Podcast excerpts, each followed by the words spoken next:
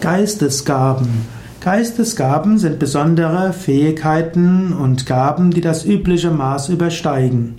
Jeder Mensch hat bestimmte Geistesgaben.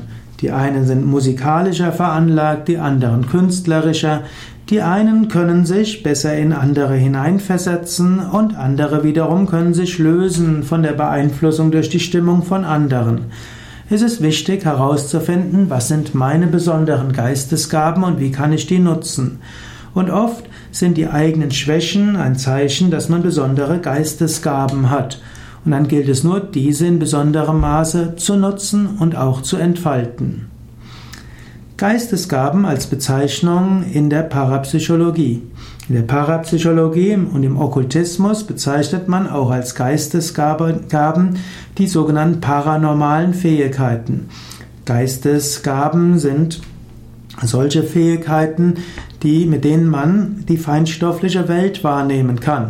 Zu Geistesgaben in diesem Sinne gehört die Telepathie, die Psychokinese, die Aura lesen, Fernheilung, Heilung und so weiter.